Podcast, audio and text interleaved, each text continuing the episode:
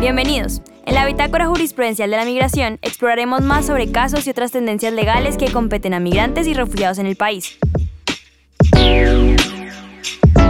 Nuestro objetivo es que puedas entender este tema tan importante para la sociedad colombiana de la mejor manera. Esperamos que este podcast te resulte informativo, interesante y útil.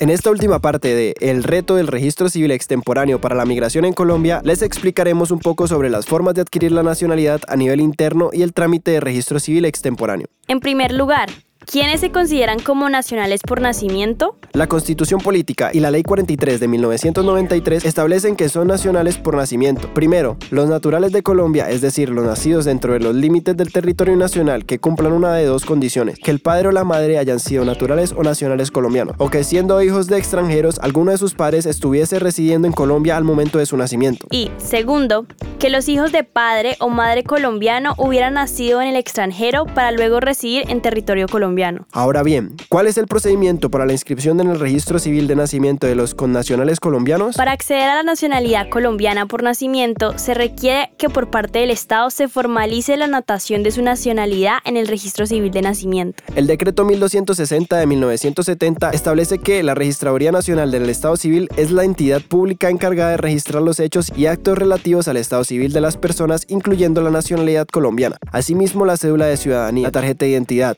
y el registro civil de nacimiento, junto con la constancia de domicilio. Son pruebas de la nacionalidad colombiana. También en dicho decreto se consagra la posibilidad de solicitar el registro civil de nacimiento de una persona oportunamente y de manera extemporánea. El primer escenario sucede cuando la inscripción del nacimiento se hace dentro del mes siguiente a su ocurrencia, mientras que el segundo cuando el declarante acude ante el funcionario de la registraduría fuera de ese término. En ambos eventos, el deberá acreditar el nacimiento con el certificado del médico o enfermera que haya asistido a la madre en el parto, las actas de las partidas parroquiales respecto de las personas bautizadas por la Iglesia Católica o de las anotaciones de origen religioso correspondientes a personas de otros credos, o en última instancia, con fundamento en declaraciones juramentadas por dos testigos hábiles, que hayan presenciado el hecho o hayan tenido noticia directa y fidedigna del nacimiento. Sin embargo, en octubre del 2012, la Registraduría Nacional del Estado Civil de Colombia emitió una circular, la cual establece que, en todos los casos de inscripción de nacimientos de hijos de colombianos nacidos en el extranjero, el único documento válido para realizar la inscripción será el registro civil de nacimiento del país de origen, adelantado en idioma español debidamente apostillado o legalizado.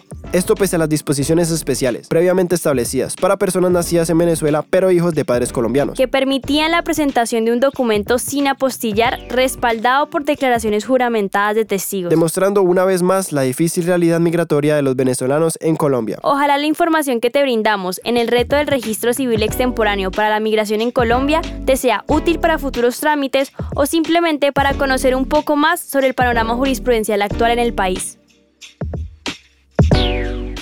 Y esto ha sido todo por hoy. Esperamos que hayas disfrutado este episodio tanto como nosotros al crearlo. Nos vemos en el próximo episodio. Hasta pronto.